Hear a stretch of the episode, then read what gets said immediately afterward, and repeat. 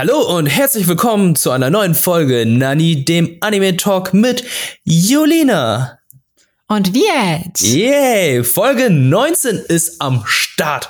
Jesus, ich muss sagen, ähm, die Folgen kommen so schnell. Also ähm, mir kommt es gar nicht so vor, dass wir jetzt schon die 19. Folge haben, sondern als wäre es immer noch irgendwie vierte oder fünfte. Ja, ja, ist doch stimmt. Es ist, es rast ein bisschen. Die Wochen äh, siechen so dahin und irgendwie. Ich muss auch sagen, ich, ich kenne langsam auch nicht mehr den Unterschied zwischen normalen Tagen, Werktagen, Arbeitstagen, Wochenende. Es ist halt nur. Ja. Every day is a weekend. every, every, every day is a weekend. Every day is uh, Jogginghosen Day. Ja, ja, Mann. Ja. Aber äh, wie dem auch sei, es, es hält uns ja nicht davon ab, dann jetzt äh, weitere Anime zu sehen, beziehungsweise eine neue Podcast-Folge aufzunehmen. Und Ja. ich sehe, wir haben hm, ähm, recht unterschiedliche Sachen gesehen. Ne? Ja. Wir haben, wir haben, ich weiß nicht, Year of Isekai. Mhm, mhm, Also definitiv. Du hast, du hast einen Isekai und du hast sogar einen Live-Action-Film gesehen. Ja, genau. Tokyo Ghoul S. Ja. Tokyo Ghoul S. Und ich Du habe bewegst dich irgendwie so in so 90er-Bereich, ne? Oder wie ist 80er, 90er 80er. diebische Elstern. Nice. Irgendwie in dem Moment, in diesem Segment. Ha, wo wollen wir damit anfangen? Hast du Ah, Lust anzufangen oder soll ich hier mal anfangen? Ich, ich kann ja, ich kann ja mal anfangen. Ich fange mal an. Okay. Sag ich jetzt einfach. Also, ich habe mich mit Sword Art Online Alice's Alici, Ali, oh fuck, Alter. Alicization. Ohne Witz. Alicization beschäftigt. Ähm, und den gibt's glaube ich, auf, auf Wakanim zu sehen oder auch bei, bei Amazon Prime, bei Animax. Und ich habe einen fatalen Fehler gemacht, als ich diesen Anime geschaut habe. Ähm, ich habe nämlich mit War of the Underworld angefangen. So, und ich war so ein bisschen verwirrt, ich war so mittendrin. Kirito hat auf einmal irgendwie, ist in so einer Art, äh, also ist irgendwie in, in einer anderen Welt und ist auf einmal so voll, wie so geistig behindert irgendwie. Wie? Also, also er ist, er, ist, er sitzt im Rollstuhl und, und reagiert nur ganz minimal auf irgendwelche Stimuli. Also man kann ihn doch füttern und so, aber Okay. und ich so, wait, what the fuck happened? Und dann habe ich so ein YouTube-Video geguckt, so dazu, so, ja, hä, was, wo fängt man denn da an? Und er meinte, ja, ja, es ist, es ist am Anfang verwirrend, und das wird aber hinterher alles aufgeklärt. Und ich dachte mir so, na gut, okay, guckst du halt mal weiter. Ja, scheiße ist, War of the Underworld wird es natürlich, oder wird es nicht aufgeklärt, warum jetzt die Zustände so sind, weil es nämlich natürlich noch die Vorgeschichte gibt, nämlich den The Beginning Part. Moment, das heißt, hast du jetzt eine Folge oder hast du eine ganze Staffel nicht Ich gesehen? habe eine ganze, ich habe ein, also ich habe 24 Folgen nicht gesehen, die erklärt hätten, warum es so ist, wie es ist, als ich dann die quasi dr- den dritten Part geguckt habe von Alicization. okay. Ja, das war für mich ein sehr verwirrender Anfang oder Einstieg in diese Serie. Ähm, aber ich habe dann jetzt angefangen, den The Beginning Part zu gucken. Und da wird jetzt alles äh, zu meiner Beruhigung sehr, sehr deutlich, warum, oder da wird halt quasi, schließt, der schließt genau da an, wo die vorigen Teile aufgehört haben. Und ähm, ja, das, das hat mich dann so ein bisschen beruhigt und jetzt verstehe ich auch langsam, warum was wie geworden ist und so. Das, das ist schon mal gut. Also, für die Leute, die es vielleicht auch gucken wollen, fangt bei The Beginning an, nicht direkt bei War of the Underworld, wie ich das getan habe. Ähm, genau. Ich finde es so ein bisschen, ein bisschen interessant, weil Sword Art Online war tatsächlich mein erster Isekai-Anime. Nicht Und- Digimon? Ah, ja, stimmt. Wir hatten, wir hatten ja schon mal über Digimon und Isekai gesprochen. Äh, stimmt, stimmt, Digimon. Digimon war eigentlich mein erster. Aber ich glaube, Sword Art Online der erste, wo ich das so bewusst so wahrgenommen habe. Mhm. Und ähm, mh, ich fand es damals ganz gut, aber er hat natürlich irgendwie auch, also er ist ja so ein bisschen umstritten, sagen wir es mal so. Bei es gibt ja diese diese totalen äh, SAO-Liebhaber, die sich dann auch online in jeglichen Spielen Asna und Kirito nennen. Und dann gibt's diese, die denken, boah, Sword Art Online. Äh. Ja, ich gehöre da leider zu den Zweiteren. Ähm, Ja. Ich, ich habe mit der Serie, ich muss mir jetzt überlegen, wann habe ich sie das gesehen? Ich habe die 2004, Ende 2014 habe ich die mal angeschaut. Also die erst, die ersten beiden Staffeln sind ja, glaube ich, du hast ja das allererste Sword Art Online und dann beginnt ja dieses Elf World Ding. Mhm. Und genau da wo ist dann der Punkt gewesen, da war der Bruch für mich, und ich dachte so, okay, jetzt ist es überhaupt nichts mehr für mich. Also am Anfang war es noch so interessant. Okay, ich dachte so, Isekai, okay, äh, kennt man schon durch äh, Dot Hack. Aber ähm, ich weiß nicht, ich fand diese, diese Liebesgeschichte zwischen den beiden sehr aufgesetzt und dass Kirito so der Frauenschwarm ist, da dachte ich so, hm, irgendwie ist das so ein Isekai-Harem-Anime, oder? Ja. Aber ja, ja, stimmt. Das ist ja, es war so ein bisschen so haremmäßig und ah, alles halt sehr, sehr cheesy, so, ne? Ja, genau, das war mit zu cheesy, glaube ich. Ja. Und ich war, halt so ein bisschen gespannt, weil viele irgendwie auch gesagt haben, ähm, dass Alicization so der beste Part ist von Sword Art Online.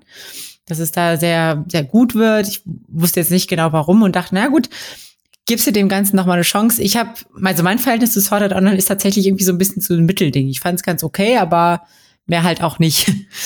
Und ähm, dachte aber, na gut, vielleicht, vielleicht ist ja Alicization, vielleicht ist das ja noch mal irgendwie was Besonderes, vielleicht kriegt das ja irgendwann mal so ein bisschen Tiefe oder sonst was. Ähm, ich muss aber ehrlich sagen, also so, dass es vom Gefühl her, wie es sich schauen lässt, bisher nicht wirklich unterscheidet zu den vorherigen Parts. Ähm, auch wenn halt jetzt schon abzusehen ist, dass es irgendwie wohl einen sehr bitteren Part gibt. Ich habe ja schon gesagt, Kirito wird irgendwie so ein bisschen gebrochen sein an irgendeinem Punkt, äh, den ich, also mir fehlt halt jetzt genau dieser Mittelteil, wo das passiert, den ich, wo ich nicht genau weiß, warum das passiert. Ähm, ich habe jetzt quasi den Anfang und das Ende mehr oder weniger gesehen, wobei man sagen muss, Underworld hört sehr abrupt auf. So, also es ist noch nicht zu Ende erzählt auf jeden Fall, aber ich fand für dafür, dass es ein Season-Ende war bei War of the Underworld, ähm, das war einfach so mitten in so einer Schlacht so. Und dann denke ich so, ja, okay.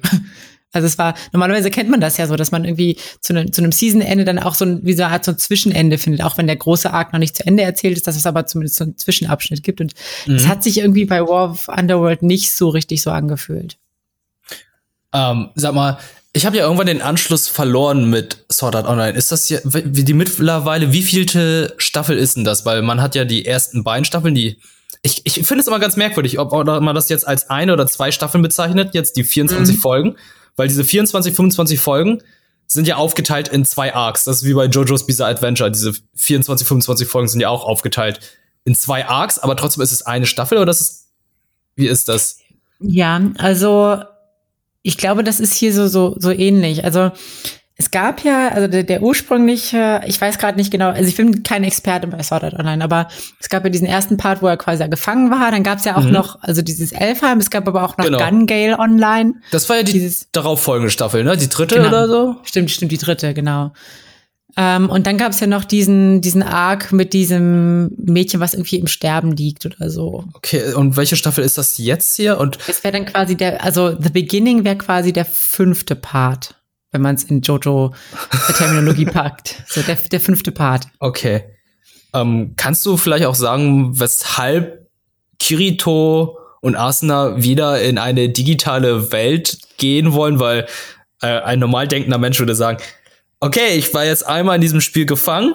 Wenn ich da sterbe, bin ich tot. Und da gehe ich nie wieder rein, sobald ich raus bin. Ja. Ja, richtig. Da hast, hast du ganz gut beobachtet, dass es ja wahrscheinlich irgendeine Art Aufhänger geben muss, weil so ein vernünftiger Mensch würde das ja wahrscheinlich nicht machen. Ja. Aber gut, gut, wir reden jetzt von Anime-Charakteren, vernünftig ist halt auch mal so eine Story für sich. Aber ähm, genau, also ich habe schon so ein bisschen angedeutet, es spielt quasi nach den Parts von SAO, wo ähm, die das alles irgendwie so geregelt hatten mit, äh, mit der ganzen Welt und die kriegen, glaube machen ja dann auch irgendwie ihren Abschluss oder so. Ähm, aber Kirito wurde eben eingeladen, mitzuarbeiten an so einem Projekt von so einem Verteidigungsministerium. Und zwar gibt's jetzt so eine neue Technologie, die heißt die Soul Translator. Sprich, man, diese Technologie kann die Seele entschlüsseln. Also etwas, was eigentlich sehr ungreifbar ist, ja auch für die heutige Wissenschaft noch, ähm, haben die quasi, haben quasi eine Technik entwickelt, um das zu entschlüsseln und quasi in kleine Speicherwürfel, sogenannte Flagged Lights heißen die, äh, zu packen und zu speichern. So, das heißt, man kann quasi die Seele künstlich so simulieren, mehr oder weniger. Okay. Und ähm, sie haben dazu tatsächlich Seelen von Kindern kopiert. Also sie haben quasi Menschen, also in der echten Welt haben die Menschen Kinder genommen und haben quasi deren Seele entschlüsselt und die kopiert und die in eine Simulation gesteckt, quasi in eine simulierte Welt, die so ähnlich ist, so ein bisschen wie die von von ein Grad, also von dieser von dem ersten SAO-Staffel, aber auch aber auch nur so ein bisschen ähnlich. Also es gibt auch viele Unterschiede und haben, haben dann quasi beobachtet, wie diese Seelen, die ja noch, also von diesen Kindern, die noch quasi so nicht so richtig fertig geformt sind, wie die wachsen. Okay. Und haben quasi entdeckt, okay, das ist, dass die ähm, ja sich ganz gut entwickeln, mehr oder weniger. Und, und äh, dass das funktioniert auch innerhalb von so einer Simulation. Und es gibt aber dann auch noch das Bemühen, also das damit nicht genug, es wurde quasi noch überlegt, okay, wir würden gerne eine künstliche Seele erschaffen. Also quasi sowas wie künstliche Intelligenz, nur quasi künstliche Seele. Mhm. Die, äh, ja, die man dann benutzen könnte, zum Beispiel für Soldaten und so weiter. Also, dass man, dass man Robo-Soldier macht, quasi mit künstlicher Seele oder so. Ähm, und das ist auch gelungen und wurde quasi als Alice bezeichnet. Also es gab einen, einen besonderen Speicherwürfel, der quasi ähm, diese künstliche Seele, also bei dem es gelungen ist, so eine künstliche Seele herzustellen. Und dieses Alice ist auch irgendwie ein Akronym für irgendwelche toll klingenden englischen Begriffe, weiß ich jetzt gerade nicht mehr. Immer. Immer, es ist immer, Immer ein Akronym. Immer ein Akronym. Und ähm, Kirito war da halt so involviert bei so einem Treffen und ähm, hatte überlegt, an diesem Projekt da teilzunehmen wird dann aber nach einem Treffen im Real Life mit seiner Freundin Asna von so einem ehemaligen Rivalen, ich glaube aus dem Gun Gale Universum angegriffen und vergiftet und fällt daraufhin ins Koma. So, und jetzt ist seine einzige Chance natürlich, weil die moderne Medizin nicht helfen kann. Er muss jetzt in den Soul Translator rein und dann muss er quasi durch, dadurch, dass seine Seele stimuliert wird, auch wieder seine neuroregenerativen Fähigkeiten reaktivieren. Okay. Klingt logisch, oder? ja, klingt, ja, klingt logisch. Ja, ja, ja. ja. Mhm, aber ich ja. hab's verstanden. Ja, das, das freut mich. Dann, da habe ich zumindest nicht mal scheiße erklärt. Aber Nee, ja, überhaupt nicht. Also es ist verständlich, logisch ist natürlich was anderes. ja, genau. ähm, genau, und das heißt, Kirito wacht dann halt in der Simulation auf, welche halt so eine, so eine, auch so eine MMO-RPG-Welt ist. Und muss hier allerdings wieder von ganz vorne anfangen, mehr oder weniger. Er profitiert natürlich von der Erfahrung, die er aus den anderen MMOs hat. Ähm, lernt aber halt auch irgendwie ein paar nette Leute kennen, ein paar nicht so nette Leute kennen. Ähm, merkt aber auch schnell, dass in dieser Welt, die quasi ganz stark von der Kraft der Seele bestimmt ist, ähm, Überzeugungen eben auch eine, eine große Rolle spielen. Das heißt, es ist eigentlich nicht so wichtig, was für eine Fähigkeit du hast, sondern wenn deine Seele glaubt, dass du etwas hast, dann hast du es mehr oder weniger. Also so, so Okay. kann er, so, so kriegt er halt relativ schnell relativ viel Kraft, weil er quasi seine Erinnerungen und seine Überzeugungen in seiner Seele aktiviert und dadurch halt ganz schnell ganz stark wird. Aha. Ähm, ja, mein Fazit ist, es ist ganz okay für diejenigen, die die Story um SAO eh schon mochten. Aber so wirklich was Neues ist es jetzt halt auch nicht. Es ist halt die Good Old Kirito Story, der Kirito rettet die Welt und Kirito trifft wieder auf sehr viele Mädchen neben Asuna. Oder, Ja, dies- es- oder bleibt geht- er es diesmal geht- bei Asuna? Das, das, nee, das Asna ist erstmal gar nicht dabei. Die ist auch tatsächlich in War of the Underworld, kommt sie erst ganz zum Schluss. Also Was? er hat dafür so ein, man könnte es fast schon Boy Crush nennen. Also er lernt am Anfang so einen Jungen kennen und die beiden sind schon echt, die sind schon, die sind schon ein bisschen cute zusammen. Okay. Also nicht romantisch, aber Bros before Asuna. genau, genau so. und ähm, ja, mit dem, dem freut er sich halt an und ähm, will halt, also das Problem ist, dass Alice ähm, quasi in dieser Welt ein kleines Mädchen ist und die wurde halt von den, es gibt ja so ein Sy- System quasi, äh, das, oh Gott, wie heißt das jetzt? Also Ähm, jedenfalls wurde das entführt, weil sie, weil sie quasi einen Fehler gemacht hat. Sie hat quasi was, eine Aktion vollbracht, die ähm, sie nicht hätte machen dürfen und wurde deswegen quasi entführt. Und äh, Kirito und Yujio, so heißt sein Kumpel, wollen sie halt halt wieder befreien. Das ist quasi so der Motor ähm, der Story, dass sie quasi die diese künstliche KI, also diese künstliche Seele befreien wollen aus den Fängen der des Systems mehr oder weniger. Okay. Ja. Ja. Ähm, Ja, ja, das- a- das aber bist du ne? eigentlich noch Hook, so wie damals? Also du meinst ja, ähm, erst, erst in Sword Art Online-Dinger, da war's ja, da, die mochtest du ja, Hm. aber jetzt so nach der vierten, fünften Staffel, gibt's Ermüdungserscheinungen oder findest Ja. du, ist immer noch okay? Also es ist okay, aber ich weiß nicht. Also das, der einzige Grund für mich jetzt gerade weiter zu gucken ist, weil ich weiß, dass, weil ich wissen will quasi, wieso Kirito so wird, wie er wird. Mhm. Also in War of the Underworld. Wenn ich das vorher nicht gewusst hätte, hätte ich wahrscheinlich schon aufgehört zu gucken, muss ich sagen. Dann hat es sich ja gelohnt, eine Staffel zu überspringen, um dann herauszufinden, warum man die, äh, also um Ja. dann das herauszufinden, wie das passiert ist. Ja, also in so gesehen war es eigentlich gut. Ja, es ist ähm, der umgekehrte Spoiler. genau. Man möchte herausfinden, wie es passiert. Ja. Ja, genau das. Hm. Da habe ich noch gar nicht drüber nachgedacht. Es gibt viele Leute, die das eher mögen. Also einige Leute, die nicht spoileranfällig sind, wollen dann wissen, was passiert. Und dann wollen sie lieber wissen, also die wollen nicht wissen, das, was passiert, sondern die wollen eher wissen, wie es passiert. Die finden das interessanter als äh, den Plot. Also nicht den Plot, sondern die, wie soll ich sagen, ähm, äh, wie heißt denn? Den Twist. Ja, ja. Stimmt. Hm. Mhm. Ja, also wie gesagt, für, also mein Fazit ist so für Leute, die es mögen, gerne, aber es ist jetzt nichts, wo man denken muss, also wenn man, wenn man vor, wenn man vorher keinen richtigen Bezug zu hatte, ich glaube nicht, dass äh, diese Staffel oder diese, dieser Part da irgendwie groß was ändert. Hm. Okay. Dann würde ich sagen, gehen wir von Online-Game zu was viel analogeren, Ja, bitte. was älterem, was äh, ungefähr, oh Gott, oh Gott, das liegt schon fast 40 Jahre in der Vergangenheit. Äh, und zwar habe ich von Kase die Blu-rays zu ein Super Trio bekommen. So heißt es hier in Deutschland. Andere kennen es unter Cat's Eye oder auch Katzenauge. Ein Anime, der damals auf RTL 2 lief und Anfang der 80er Jahre in Japan erschienen ist. Und zwar geht es darum, dass die drei Schwestern Nami, Hitomi und Love Kunstgegenstände stehlen.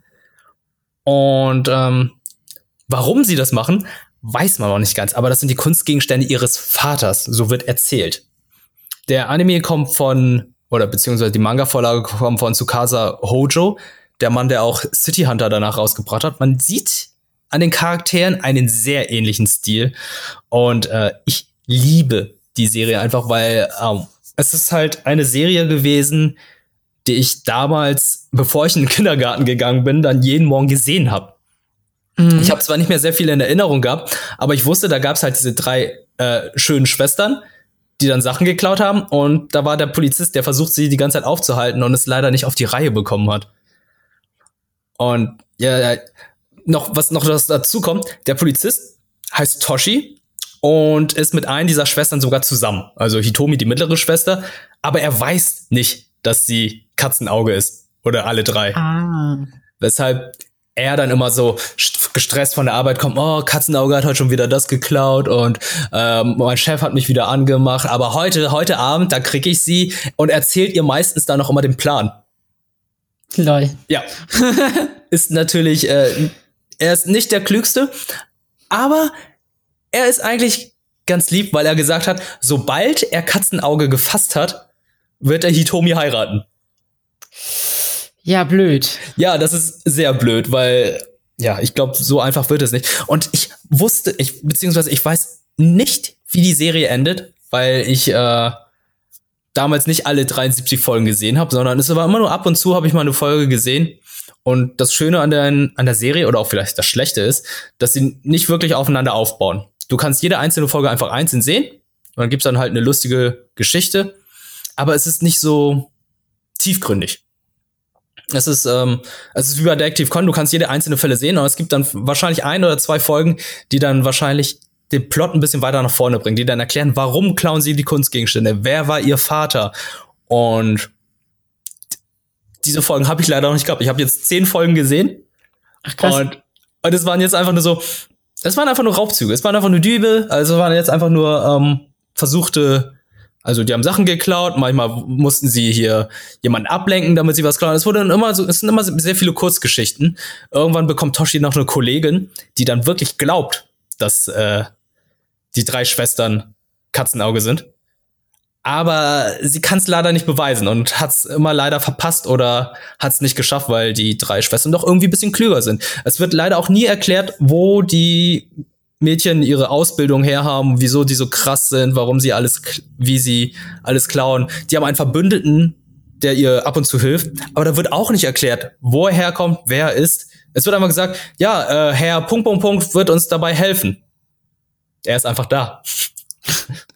Okay, es ist ja irgendwie ein bisschen schade, weil ich dachte irgendwie, also das ist gerade, weil du gesagt hast, du hast die ersten zehn Folgen gesehen. Ich dachte, meistens nimmt man ja sich so die ersten zwei, drei Folgen Zeit, so ein bisschen das zu erklären, zu gucken, okay, was ist denn überhaupt das Setting? Und da, da war es direkt irgendwie, wurde es direkt reingeworfen, so quasi, oder wie? Naja, du hattest halt einfach, ähm, in der ersten Folge wird einfach mal kurz vorgestellt, ja, okay, das sind die drei Schwestern, das ist Toshi, das war's. und dann wird immer gesagt, ja, wir müssen die Kunstgegenstände unseres Vaters klauen. Wir müssen sie zurückbekommen. Hm. Ja. Also Moment, also das heißt, der Vater hat diese Kunstgegenstände mal besessen und möchte sie jetzt zurückhaben? Das ist ja, man weiß gar nicht, was mit dem Vater los ist. Man weiß nicht, ob er tot ist oder am Leben ist, aber die drei Schwestern wollen halt jetzt die Bilder von ihrem Vater zurückhaben. Man weiß nichts über den Vater. Okay. Und, Mysteriös. Ah, jetzt kommt's noch. Die drei äh, Schwestern haben ein Café, das Katzenauge heißt. Es ist, so, ist halt so gar nicht obvious, ne? es ist so überhaupt nicht obvious, aber es ist trotzdem sehr witzig und charmant und ähm, es ist einigermaßen gut gealtert, muss ich sagen. Also es macht Spaß, die Folgen reinzuschauen. So ein bisschen 80er-Nostalgie ist dabei, weil ich, ich mag, habe ja schon mal erzählt, dass ich diesen Zeichenstil sehr mag, diesen 80er, 90er Zeichenstil. Gerade auch in den Hintergrundbildern ist es sehr, sehr schön. Und ähm, ich, ich, ich, mir ist es zu dem Zeitpunkt noch nicht bewusst gewesen, aber ich glaube, Hitomi war meine erste ähm, gezeichnete Crush, Anime-Crush. Oh. So ist es mir gar nicht aufgefallen, weil ich weiß halt, als ich damals die Serie gesehen habe, dachte ich immer so, ja, Hitomi, das ist die schönste von den mhm. drei Schwestern. Aber das ist mir zu dem Zeitpunkt nicht aufgefallen. Aber als ich dann jetzt so ähm, die Folgen mir mal angeschaut, dachte ich so, ja, die ist schon nicht schön. Äh, Moment, das kommt mir so bekannt vor. So, das habe ich schon mal gesagt. Und das war da, als ich ein ganz kleiner Bub war. Ich dachte, das wäre Sailor Mars gewesen, aber doch, Hitomi war vorher da. Ha. Ja. Das, ja, das, das ist sehr ganz interessant, wenn man da mal wieder so ein bisschen in der Vergangenheit stöbert, was man da alles über sich selbst auch lernt. Ne? Mhm. Und ähm, ich muss sagen, die Synchro ist noch sehr, ist immer noch sehr gut.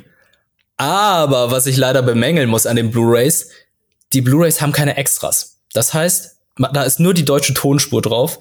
Man kann überhaupt nicht die mit der japanischen Tonspur vergleichen. Und das schöne, eingesungene deutsche Intro ist leider nicht dabei, sondern das original japanische. Was natürlich auch sehr gut ist. Es ist die gleiche Melodie, aber es ist ein anderer Text halt.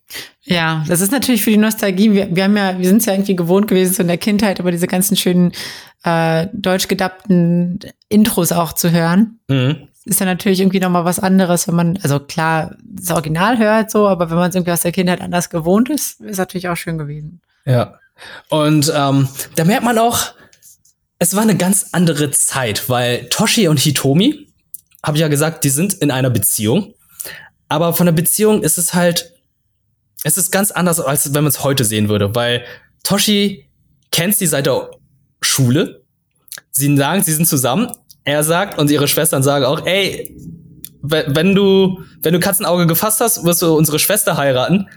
Und da habe ich jetzt letztens eine Folge gesehen, da hieß es, hast du Hitomi überhaupt schon mal geküsst? Und er so, äh, was? Und dann dachte ich so, okay. Moment, Moment, Moment, okay, du bist, du bist 23, 24 Jahre alt, du bist seit der Oberstufe mit ihr zusammen? Oder seit der Schule? und sagst von Heirat, aber hast ihn noch nicht mal richtig. Wow. Ja. Also, ähm, es war schon sehr merkwürdig. Also, ja.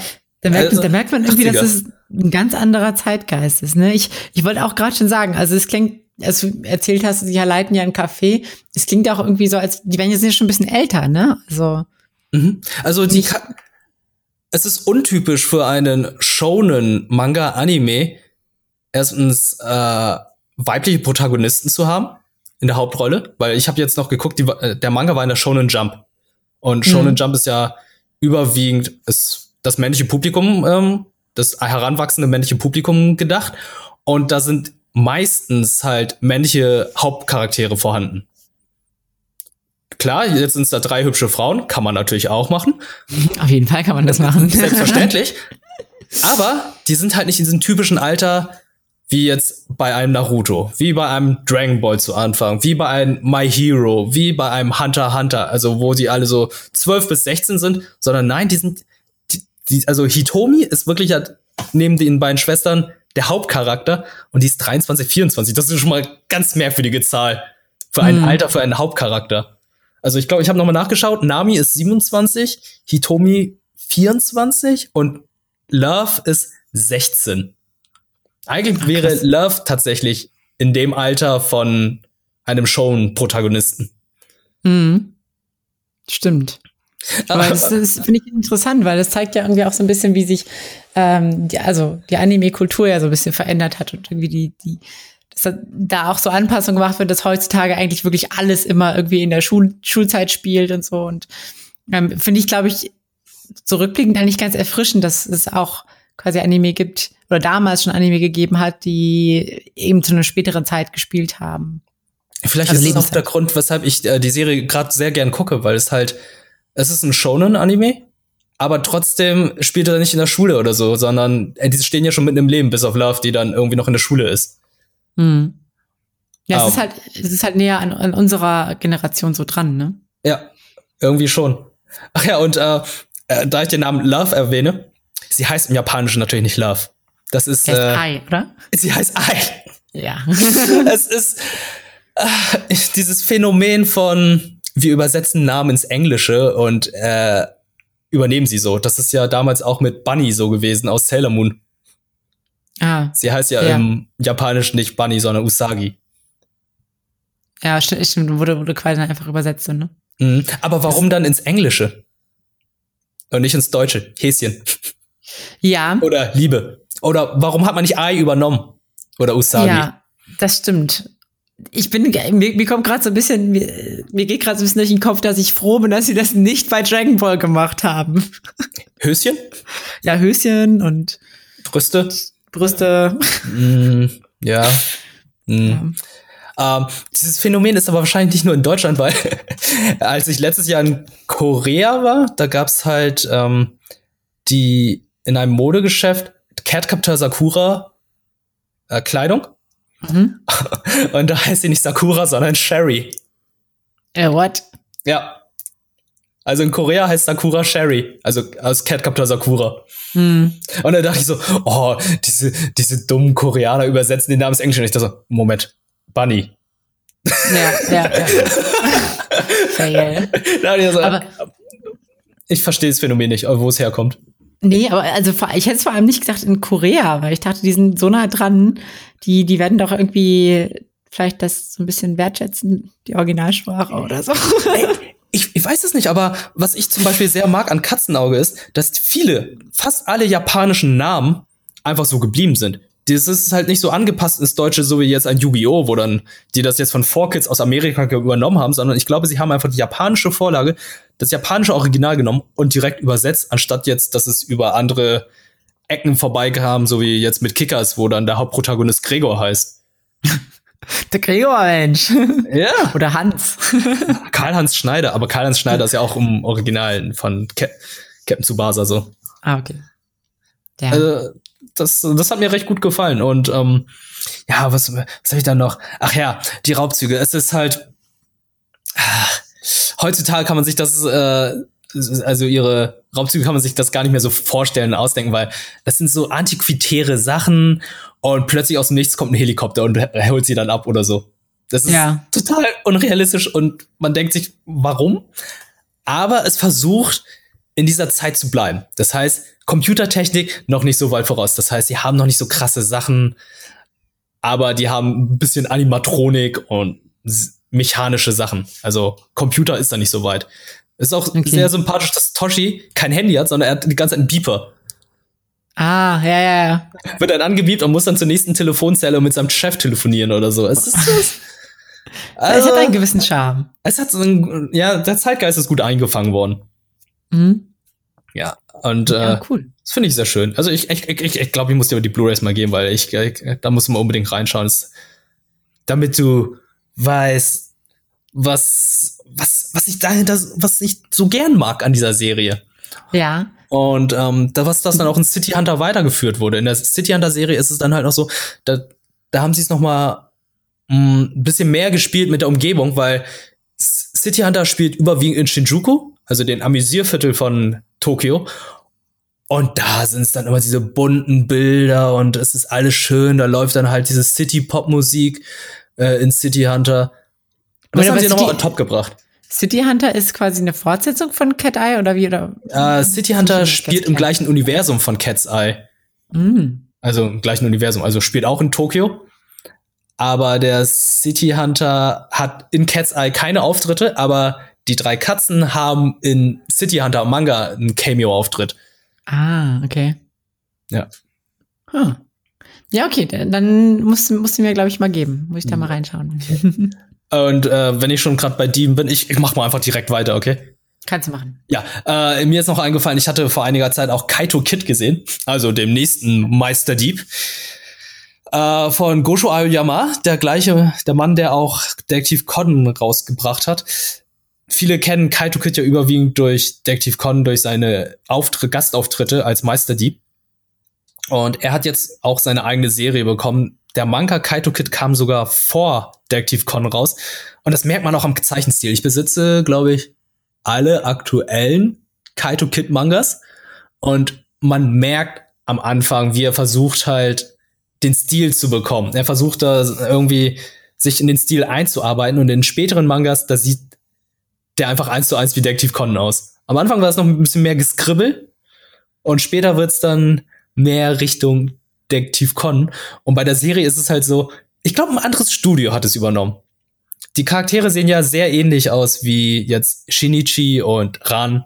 Also Kaito Kid ist eigentlich Shinichi mit einer Perücke, oder? Ja, also ich, ich gucke mir gerade Bilder an, ist, sieht schon so aus. Es gibt auch diverse YouTube-Videos, die sagen, Detektiv Conan Shinichi verwandt mit Kaito Kid. Und Ja, Ran so, ja. sieht auch einfach aus wie die Schulfreundin von Kaito, Sayaka. Also, die sehen sich halt alle sehr ähnlich. Und das ist ja nicht nur bei Gosho Aoyamasa so, so, sondern auch bei anderen Mangaka, die dann halt mehrere Serien rausbringen, wo dann die Charaktere sehr ähnlich sind. Also ich sage nur Dragon Ball, da sind die Charaktere auch von Toriyama alle sich sehr ähnlich. Wenn man sich Ja. andere Werke von ihm anschaut oder mein Lieblingsbeispiel, Inuyasha ist Ranma mit einer weißen Perücke. Stimmt, du hast recht. Ja, Holy shit. ist es. Ja. Ja. Hm. Und äh, Kaito Kid, Meisterdieb Kaito Kid läuft auf Netflix. Muss ich sagen, wird leider nicht so gut behandelt wie Detective Con. Detective Con ist wirklich so eine 1 zu 1 Umsetzung des Mangas. Und der Manga ist ja sehr gut. Kaito Kid Mangas sind am Anfang ein bisschen holprig, sind ein bisschen unrealistisch. Äh, er ist sehr dämlich im Vergleich zu seinen Gastauftritten bei Detective Con. Und ich finde, er wirkt total unsympathisch. Kaito Kid, leider. Kaito Okay. Kid hatte irgendwas Elegantes, was, was ähm, Erhabenes in diesen Detective Con Gastauftritten. Also, da hat man es richtig zelebriert, wenn Kaito da war. Und Kaito Mhm. Kid in seiner eigenen Serie, finde ich, ist als einfach nur ein unsympathischer, überheblicher Perversling. Wow. wow. Ja, leider. Und äh, ich, ich, ich weiß nicht, also und im Gegensatz jetzt zu den Raubzügen, die er dann jetzt in Detective Con hat, oder jetzt die von den Katzenaugen, wirkt es zu sehr nach Magie. Also es wird leider nicht erklärt, wie, was, wieso es passiert, sondern Kaito kann Sachen machen plötzlich. Und es Ah, wirkt okay. eher so wie Magie. Es ist halt so wie, kennst du den Film, die, oh Gott, Now You See Me? Ja, ja, ja, ja, ich weiß, was du meinst. Ja. Ja, ja. Now You See Me, da war es doch auch, das sind ja eigentlich Illusionisten, die Mhm. irgendwie Sachen klauen. Aber an einigen Stellen wirkt es tatsächlich so, als hätten sie magische Kräfte. Und es wird nicht Ja. erklärt. Ja, ja, ja, ja. Oh, Und das gleiche Problem habe ich leider auch mit Kaito Kid, weil bei Kaito Kid ist es, er ist ein Magier, ein Illusionist, der Sachen klaut. Aber irgendwie wirkt es manchmal so, als würde er zaubern können, so richtig zaubern. Mhm. Äh, Ja, man, man könnte ja, man könnte ja jetzt sagen, oh, das ist ja, ist ja toll, wenn das so, wenn es so Grenzen überschreitet und so, aber wenn es halt, also man muss sich halt irgendwie, finde ich, schon festlegen, so, ne? Will man das jetzt irgendwie realistisch oder will man das nicht realistisch haben? Mhm. Das Gute an Kaito Kid wiederum ist aber, dass in den späteren Mangas und auch in der Serie, dass es dann eher mehr in den realistischen Segment geht. Weil ich glaube, da hatte sich der Autor in Detective Con gut eingegroovt, weil bei Detective Con ist ja alles recht gut erklärt und wirkt sehr realistisch von Mhm. den Morden oder von den Sachen, die da passieren. Und das hat er dann auch in Kaito Kid übernommen, dass es dann nicht mehr zu abgefahren ist. Ja, Und, ja, ähm, es ist, ist glaube ich, auch besser so. Also, weil, also, es ist halt, man, man hat halt immer dieses Problem, dieses äh, Deus Ex Machina Problem von wegen, ja, es, es kommt dann halt, also wenn es halt mag, magische Kräfte gibt, dann kann halt immer aus irgendeinem, aus irgendeiner Ecke kommt, aus irgendeiner Maschine kommt quasi ein Gott und hilft einem mehr oder weniger Mhm. ähm, seine Probleme zu überwinden oder irgendeine magische Kraft erwacht und man äh, schafft das dann halt trotzdem. Und das ist halt, das bricht halt so viel Spannungsbögen und bricht halt so viel Kohärenz in Stories, finde ich, wenn das, wenn das da sind. Ja. Ja, das, das Gefahr, es klingt so ein bisschen, als wäre das beim, beim Early, Early Kaito Kid auch so ein bisschen das Problem. Oh, und da muss ich kurz noch mal bei äh, Katzenauge oder Cat's Eye zurückgreifen. Diese Deus Ex Machina Momente gibt's sehr, sehr oft. Sehr, sehr oft Okay. leider. Es, ich, ich, ich sag, es gibt eine Folge, da fallen Toshi und Hitomi, während äh, er sie jagt, in einen Brunnen. Sie wachen dann beide auf. Und äh, Hitomi denkt sich ganz, oh Gott, er darf, sie, er, er darf sie nicht sehen, er darf sie nicht sehen, er darf sie nicht sehen, sonst erkennt er sie, weil es ja schon mittlerweile tagsüber ist. Und er öffnet seine Augen und muss so feststellen, ich sehe nichts mehr. Und dann sagt Hitomi, oh, Glück gehabt, er hat einen Schock gehabt und ist leicht erblindet. What? Und irgendwann konnte er natürlich sehen, aber durch den Schock konnte er nichts mehr sehen. äh, ja, okay. Das ist halt so eine Sache gewesen. Ich dachte, oh boy. Ja, Ja, how also, convenient. How convenient. Ja, ja. Das ist bei Cat's Eye sehr oft leider. Und Mhm. man muss auch sagen, ich muss da noch mal zurückgreifen, sorry. Äh, es sind drei, es sind drei Frauen und Toshi, aber es ist nie, niemals ein Harem-Anime. Nicht im geringsten, nicht mal ansatzweise. Es ist die ganze Zeit zwischen Toshi und Hitomi. Die zwei anderen Schwestern wollen nichts von ihm und das tut Gutes, mal so zu sehen. ja, Oh, da, da, da würde ich dir auf jeden Fall zustimmen. oh mein Gott, ich hab die Schnauze voll von diesen ganzen Harem-Sachen oder wo die ganzen Leute dann auf einen Charakter stehen oder die drei Schwestern sich dann beefen und streiten. Nein, es ist die ganze Zeit Hitomi und Toshi. So muss es sein. Monogamie. Monogamie. Ja. äh, ja, Kaito Kid. Äh, Nochmal kurz die Geschichte. Sein Vater war der Magier und Dieb Kaito Kid. Er wurde ermordet. Kaito hat es irgendwann herausgefunden, dass er der äh, Dieb Kaito Kid ist und ermordet wurde. Und jetzt versucht er herauszufinden, warum er ermordet wurde. Wait, das Deswegen habe ich geht er jetzt nicht. Klauen. Moment, das habe ich jetzt nicht ganz verstanden. Sein Vater wurde ermordet Ja, von einem Dieb. von, das weiß er nicht. Sein Vater so. war der ursprüngliche Kaito Kid. Ah, Also es gab wahrscheinlich schon 16, 17 Jahre vorher einen Meisterdieb, Kaito Kid. Und als Kaito, der hatte, dass er einfach auch Kaito heißt, ist natürlich schwierig. Äh, als Kaito dann es herausgefunden hat, dass sein Vater, der Magier, auch der Dieb Kaito Kid ist, hat er sich dann gedacht, okay, gut, dann mache ich das weiter, was mein Vater angefangen hat und versuche dabei auch herauszufinden, was mit ihm passiert ist. hm. Okay. Das ist eigentlich die Story. Das, ja, das fasst es ganz gut, glaube ich, zusammen. Also da, da, ich finde, es wird sehr greifbar dann dadurch, was, was da passiert hat. Ja. ähm, ist, also ich finde es vergleichsweise jetzt zu einem Detective Con leider nicht so gut. aber ich mag den Charakter Kaito Kid. Jedes Mal, wenn ich Detective Con damals gesehen habe oder jetzt die neuen Kinofilme und Kaito Kid dabei ist, freue ich mich, weil der eigentlich ein sehr cooler Charakter ist, aber in seiner eigenen Serie kommt er leider nicht so gut weg. Okay, das heißt also, wenn es Gastauftritte von ihm gibt, dann würdest du es immer gerne gucken, aber wenn Definitiv. von ihm selber musst du jetzt irgendwie nicht, nicht noch mehr haben. Ja, irgendwie ist das so. Es ist ein bisschen schade. Ja. Hm. Ja, das waren äh, meine beiden Anime zu die beschnellstern. Ja, das, das passt, das passt. Ähm, ich habe tatsächlich ja noch von Kase die Möglichkeit bekommen, ähm, Tokyo Ghoul S zu gucken. Das ist, also den gab's jetzt neu, das war so eine Aktion neulich mit, äh, da haben Kase und äh, Anime on Demand wieder so zusammen quasi äh, so eine Aktion gemacht, ähm, dass man eben die deutsche Lokalisation von Tokyo Ghoul S äh, auf Anime on Demand gucken kann in der Kase Movie Night. Und man muss dazu so ein bisschen sagen, Tokyo Ghoul war, also es ist der Sequel, also Tokyo Ghoul S ist der Sequel zu Tokyo Ghoul, der sich halt um diesen Gourmet-Arc, Story-Arc dreht. Mhm. Und ähm, Tokyo Ghoul, der, der, der erste Live-Action-Film, war, der wurde damals von der Presse schon ziemlich hoch gelobt, so als einer der besten Live-Action-Verfilmungen auf Anime-Basis und so.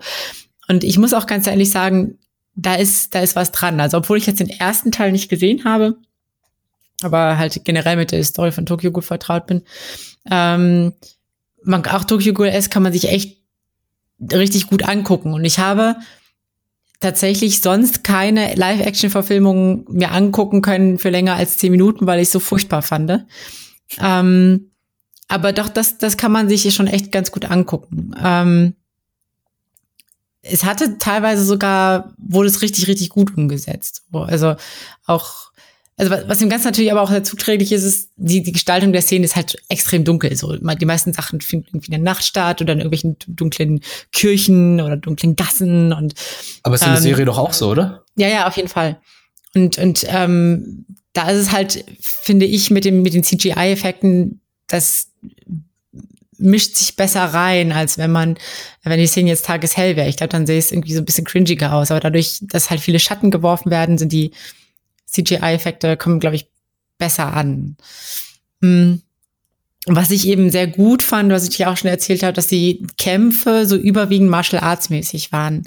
Das ist, glaube ich, einer der mit der größten Stärken von dem Film tatsächlich, weil dieses diese Anime-Kämpfe sind ja halt nun mal immer so ein bisschen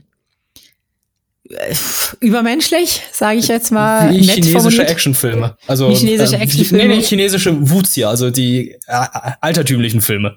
Ja. Oder, oder wie man es auch manchmal in Bollywood sieht halt, ne? So, das so. ist ein guter Vergleich. oh shit, Bollywood ist eigentlich Anime in Real Life. Ja. So, so, ich trete irgendwie auf so eine Tür und fliege erstmal zehn Kilometer in die nächste Stadt.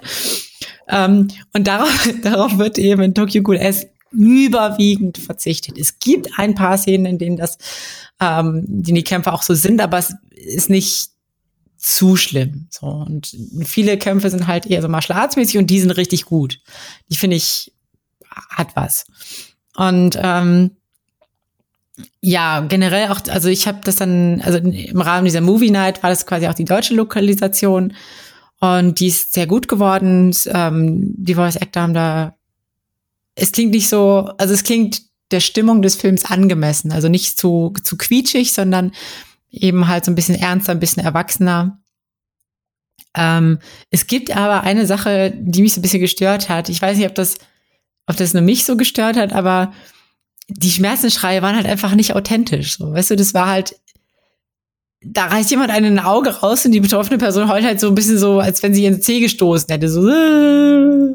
ich so, hallo, die hat dir gerade, der hat dir gerade die Augen rausgerissen. Was zur Hölle, du? Das, ich weiß, keine Ahnung, ob das weh ich tut Ich habe schon mal einen Zeh gestoßen, das tut richtig weh.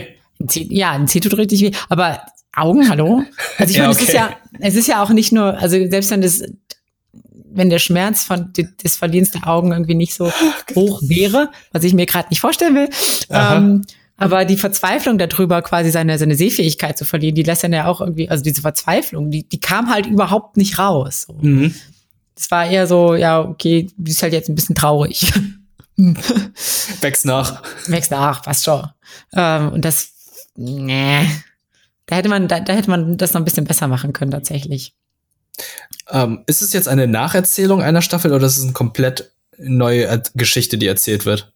Genau, es ist, nee, es ist äh, die Nacherzählung der Staffel. Also es fühlt sich dadurch, dass es jetzt also der Tokyo Ghoul, ähm, der, der Gourmet-Arc war relativ am Anfang noch von Tokyo Ghoul und ähm, ich war auch, weil ich den ersten Film nicht gesehen habe, war ich erst nicht, war ich so ein bisschen verwirrt und dachte so, okay, äh, gibt's da noch ein Prequel zu, weil es setzt fast, also sehr, sehr kurz nach dem, nach dem Intro an. Also ähm, man kommt quasi, der Film startet so, dass man die Charaktere schon alle weiß. Man weiß, dass, dass ähm, soll ich sagen, Kirito, dass, ähm, oh, wie heißt er denn jetzt? Ich habe seinen Namen vergessen. Hier. Uh, lass ich überlegen. Tokyo Ghoul, wie, wie heißt der nochmal? Ich habe doch, ich hab doch seine fucking Maske. Ähm, ich weiß es nicht, ich habe die Serie nicht gesehen. Ja, ja, ja, ja, ja. Ähm, naja, jedenfalls. Ach Gott, wie kann ich das vergessen? What the fuck, Mann? Ähm, Moment, ich guck's gerade nach. Ich guck's gerade. Ich, ich, ich, kann da, ich kann da nicht drüber hinwechseln, dass ich das gerade nicht mehr weiß. Ach, Ken, Ken Carnegie, Ken, natürlich. Holy shit. Wie konnte ich das vergessen? Also, äh, die Story setzt quasi da, also in Tokyo Ghoul S setzt da an, wo Kaneki, so Ken, ähm, eben schon so ein bisschen mit dieser, mit dieser, mit dem Ghoul-Sein sich angefreundet hat, beziehungsweise auch äh, da jetzt so eine Leute kennengelernt hat, denen es halt eh nicht geht, die vom Antik halt eben von dem Café. Und er wird aber quasi Opfer von diesem Gourmet-Ghoul. Also der entdeckt irgendwie, dass er menschlich riecht, aber irgendwie doch halb Ghoul ist und ähm, ihn quasi als Delikatesse wahrnimmt und unbedingt essen will. Und äh, ja, darum, darum geht's im Prinzip. Und darum, wie der Kampf dann am Ende auch ausgeht. Mm. Und der Film lässt sich, also ich, ich erinnere mich gar nicht, dass das so ein unglaublich langer Arc war in dem Anime, aber der, also finde, ich finde es interessant, dass sie dem ganzen Film widmen. Also er fühlt sich auch nicht zu lang an. Ich glaube, der geht irgendwie eine Stunde 40 oder so. Aber es ist interessant, dass sie diesem Arc halt so einen ganzen, mh, mm, einen ganzen Film geben. Finde ich, finde ich spannend eigentlich. Okay. Aber ja, also ich finde, man kann sich das ganz gut angucken. Ähm, man sieht halt nichts Neues, wenn man die, die Tokyo Ghoul Staffel, die erste Staffel kennt. Äh, ist jetzt nichts Neues, ist halt nur mal eine gute Umsetzung. So also nice to have. Also ist wie bei fast vielen Live-Action-Anime. Ja, genau. Ich, ich habe überlegt halt, weil, also ich weiß nicht, ob das nur meine Wahrnehmung ist, aber ich habe, mein Eindruck ist immer so, dass man Live-Action-Verfilmung deswegen macht, um es quasi noch ähm, für eine Zielgruppe zugänglich zu machen, die mit Anime selbst nicht so viel anfangen kann. Mhm. Ich weiß nicht, ob die Hypothese stimmt oder nicht, aber äh, ich, überleg, ich habe halt gerade überlegt, ob das was ist, was nicht Anime-Fans gucken würden, oder ob es eigentlich nur so, so ein, so ein Fanschmankerl ist. Oh. Also ich, ich, ich glaube schon, dass es tatsächlich für Leute ist, die Versuch, äh, die halt mit Anime nicht viel anfangen können. Also im mhm. westlichen Bereich ist es ja überwiegend so, weil warum sollte Hollywood jetzt zum Beispiel einen One Punch Man Film machen? Warum sollte Hollywood Akira verfilmen wollen? Weil viele Leute in der westlichen Hemisphäre Anime, Cartoons immer noch etwas für Kinder sehen, obwohl es schon seit vielen Jahren nicht mehr so ist. Mhm. Aber ich, im japanischen Bereich ist es natürlich sehr spannend. Ich glaube, ja. da, da ist es halt einfach, ich, ich bin, ich mag Live-Action-Umsetzungen nicht, aber ich bin jedes Mal gespannt, wie sie aussehen. Aber das ist halt nur Neugier, aber ich glaube, eine Neugier reicht nicht aus, um Taschen zu füllen. Ja, ich glaube das nämlich auch. Also auch, ich habe auch so gerade drüber nachgedacht und diese ganze Story und, und die Fähigkeiten, die die haben, das ist eben, es ist eben irgendwie speziell. So, ne? Diese, diese, auch dieses, diese Vorannahme, okay, die haben jetzt so besondere Fähigkeiten, beziehungsweise ihre, ihre ähm, Klinken da, ihre, ihre, ich weiß gar nicht, wie das auf Deutsch heißt. Ähm, aber diese, die haben ja diese mehr oder weniger Arme oder, oder Flügel teilweise, mit denen die auch so schießen können und so ein Kram. Das ist mhm. halt, sowas würdest du in normalen Hollywood-Filmen oder so würdest du so einen Trope halt nicht finden, glaube ich. Also klar gibt's da auch manchmal so Filme über Menschen mit übernatürlichen Fähigkeiten, aber das ist wesentlich. X-Men, ja, aber das ist halt, finde ich, wesentlich sub. Ist es subtiler? Ich bin mir nicht ganz sicher, aber. Es gibt einen Typ mit Engelsflügel. Ja. es ist vielleicht einfach westlicher. Mm, ja. Ich weiß es nicht, aber es ist, ich glaube, dass selbst wenn man diese irgendwie Live-Action-Verfilmung macht, dass es trotzdem immer noch irgendwie sehr speziell ist und nicht wirklich was ist, was die breite Masse jetzt gucken würde. Mhm. Meine Vermutung. Aber ich kann mich natürlich auch irren. Ich also da müssten wir mal halt mal gucken, wie die, wie die Absatzzahlen und so sind. Ob die, also eigentlich, ah, das wäre eigentlich ein spannendes Thema, ob, ob man, ähm, sich die, diese Zahlen unterscheiden, dass man, ob es da Befragungen quasi gibt von Leuten, die nur ähm, die Live-Action-Verfilmung gucken oder ob sie auch den Anime geguckt haben oder nur den Anime gucken. Ja. Ja, meine Frage wäre jetzt noch, haben Sie bei der Live-Action-Umsetzung jetzt was geändert? Weil es gibt ja Anime-Umsetzung, Live-Action-Anime-Umsetzung, da müssen sie halt etwas ändern, weil das funktioniert halt als Zeichentrick vielleicht, aber als Film mit echten Leuten wirkt das sehr befremdlicher, als es eigentlich schon ist. Oder ja. ist es wirklich eine 1 zu 1 Umsetzung und die sind treu der Vorlage geblieben? Ähm, ich würde schon sagen, die sind sehr, sehr, sehr nah an der Vorlage. Ich glaube, dass die Kämpfe in dem Anime teilweise weniger Martial Arts mäßig waren, ein bisschen übertriebener. Das heißt, sie haben das ein bisschen realistischer gemacht. Ja. Aber nur so ein bisschen. Also nicht, nicht extrem, also es ist nicht extrem anders. Ähm ich glaube, im Großen und Ganzen haben sie sich sehr gut an die Vorlage gehalten. Mhm. Mm, ich bin aber irgendwie verunsichert, weil, also sie haben auch, was die Masken angeht, also die, die, die Gule haben ja so verschiedene Masken auch da sind sie sich treu geblieben, außer beim Gourmet. Weil der, das verstehe ich nicht so ganz, warum sie gerade ausgerechnet bei dem Gourmet so eine komische Maske genommen haben, die, also, der hat eigentlich nur so, ein, so, ein, so, ein, so eine Sichel, so ein Halbmond, mehr oder weniger. Und ähm, irgendwie hatte der in dem Film so eine ganz andere Maske. Ich bin mir nicht mehr sicher, ob ob, sie, ob er quasi im Verlauf des Anime eine andere Maske bekommen hatte und ich mich nur noch an seine letzte erinnere. Aber ich weiß, dass die, ich war verwirrt, weil die Maske anders war, als ich sie aus dem Anime kenne. Hm, okay. Das ist irgendwie auch grundlos, finde ich. Also es hm. war grundlos anders. Ja, wenn das die einzige Änderung ist, kann man damit leben? Ja, ja okay. schon. Ja, man kann, ja schon. Also ich glaube, es ist, es ist eine sehr gute Umsetzung. Tokyo Ghoul S. Ja, äh, war ja im, hast du ja gesagt, war im Rahmen von Anime on Demand. Das liegt ja daran, die Kase Anime Nacht gibt's ja im Moment nicht, weil die ganzen Kinos ja in Pause sind. Mhm. Aufgrund der aktuellen Situation. Da bin ich mal gespannt, was jetzt noch in Zukunft alles kommen wird von der Kase Anime Nacht. Ich glaube, da werden noch einige Detective Con Filme kommen, weil ich glaube, die kommen jährlich. Ah. Ja, gibt's also noch was, auf das man sich freuen kann. Ja, also äh, haltet die Augen offen. Ne? Kase haut da ja ab und zu mal was raus. Und ähm, das Gute an der äh, Kase Anime Nacht war ja, glaube ich, auch, wenn man sich jetzt so ein Ticket gekauft hat. Das ist so ein Kinoticket gewesen, in Anführungszeichen. Aber man konnte den Film ja jederzeit starten, stoppen. Die Sprache konnte man ändern und man hatte Zugriff auf die Anime dort auf Anime on Demand. Mhm, stimmt, da gab es immer gleich so ein, so, ein so ein begrenztes Abo mit dabei. Genau, ne? so ein 14-tägiges Abo. Da, da kann ich euch nur noch empfehlen, äh, Mob Psycho 100 zu gucken, auf Deutsch. Sehr gut. Oder ihr guckt dort My Hero Academia. Stimmt. Das sind äh, meine Empfehlungen für Anime on Demand. Aber man muss auch Anime on Demand kritisieren.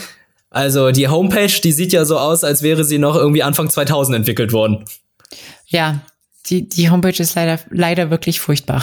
Und es gibt keine äh, Web an, also keine Web-Version fürs Smartphone.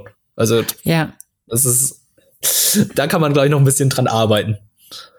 Ja, aber ansonsten aber, haben die echt teilweise, also von den, von den Produkten, die sie haben, sind sie echt ganz gut dabei.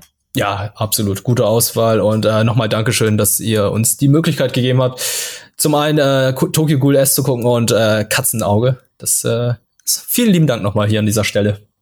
Ja. Ja, ähm, haben wir halt noch was, ha? Oder haben wir vielleicht einen kleinen Tease, was du vielleicht demnächst noch mal gucken möchtest? Irgendwas auf oh. deiner To-Do-List?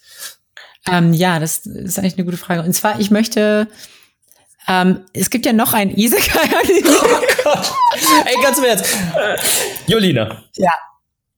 entweder Hentai oder Isekai. Es gibt zwei Extreme bei dir. Ja, es muss auf jeden Fall AI drin vorkommen. Oh. Liebe, ja. immer die Liebe. Immer die Liebe. Immer nur mit Liebe. Nein, ja. ähm, und zwar, es gibt ja noch, noch einen Isekai-Anime, der gerade auf Crunchyroll läuft, der auch sehr, ähm, äh, glaube ich, sehr beliebt ist. Und zwar äh, My Next Life as a Villain oder Villainess oder something. Oder irgendwie, irgendwie, ich weiß nicht, irgendwas mit quasi auch ein Isekai, wo sie aber quasi die Böse spielt. Mhm. Ähm, da wollte ich auf jeden Fall noch mal reinschauen. Und ich gucke gerade noch mal, ich weiß nicht, gibt es bei dir noch was, was du, wo du sagen würdest, das steht jetzt an den nächsten Tage? Mm, dieser Highschool-Prügel-Anime, den wollte ich aber noch schauen. Ja, ist der schon draußen jetzt? Ich, ich weiß es nicht, aber äh, das und ich glaube, Katzenauge werde ich weiterverfolgen, weil ich möchte jetzt ein, oh, unbedingt nach 25 Jahren erfahren, wie es endet. Ja. Es ist, äh, ja, und ich fühle mich gerade irgendwie sehr gut mit dieser Nostalgiewelle. Also, ähm, es tut gut am Abend, äh, so ein Anime sich reinzuziehen, der an die gute alte Zeit erinnert. Hm. Ja, gut, das, das kann ich, das kann ich verstehen. Ja. Ansonsten gucke ich gerade noch mit Chiara äh, Food Wars, die vierte Staffel. Oh, Food Wars, da muss ich auch die dritte Staffel weiterschauen. Ich glaube, die dritte Staffel gibt es jetzt auf Deutsch, auf Crunchyroll, da ziehe ich mir die nochmal rein, weil ich, ich gucke schon gerne Sachen auf Deutsch. Mhm. Mhm. Ähm, ja, und ansonsten, es gibt ja noch so, so ein Anime, der, beziehungsweise eigentlich ist es, glaube ich, ein Hentai. Aber ich weiß nicht genau. Es geht, äh, wie, wie heißt der denn? Und der heißt Ore Yubi. Hm. Es, also es geht um so eine Assistentin in so einem Friseursalon, die irgendwie sexuell belästigt wird. Okay. Das, das fasst es zusammen. Julina, das klingt ja. überhaupt nicht gut. Ja, du hast eigentlich recht. Sexuelle aber, Belästigung ist nicht witzig. Nee, das ist nicht, das ist auch überhaupt nicht witzig. Ich glaube, je, also das Problem ist aber, dass sie verliebt sich dann in ihn. Aber, also, der hat ganz gute Bewertungen bekommen. Ich, also, vielleicht habe ich das jetzt auch falsch dargestellt. Vielleicht ist es auch gar keine sexuelle Belästigung, sondern ähm, Flirts. Flirts. So. Ja. Äh, das waren unsere letzten Folge. ähm, vielen Dank, dass ihr bisher durchgehalten habt und äh, die Folge genossen habt. Danke, dass ihr immer so fleißig reinhört und uns auch unterstützt mit lieben Worten auf Twitter. Und ähm, schreibt doch mal eine kleine Rezension, wie es euch gefallen hat, auf iTunes. Hinterlasst ein paar Sterne. Folgt uns auf Spotify, iTunes, was für Kanäle es auch gibt und natürlich auch auf Twitter. Vielen lieben Dank, Jolina, für diese schöne Folge. Ja, vielen Dank. Peter. Und ähm, ich hoffe, wir hören uns danach zur 20. Folge wieder. Bis zum nächsten Mal. Ciao.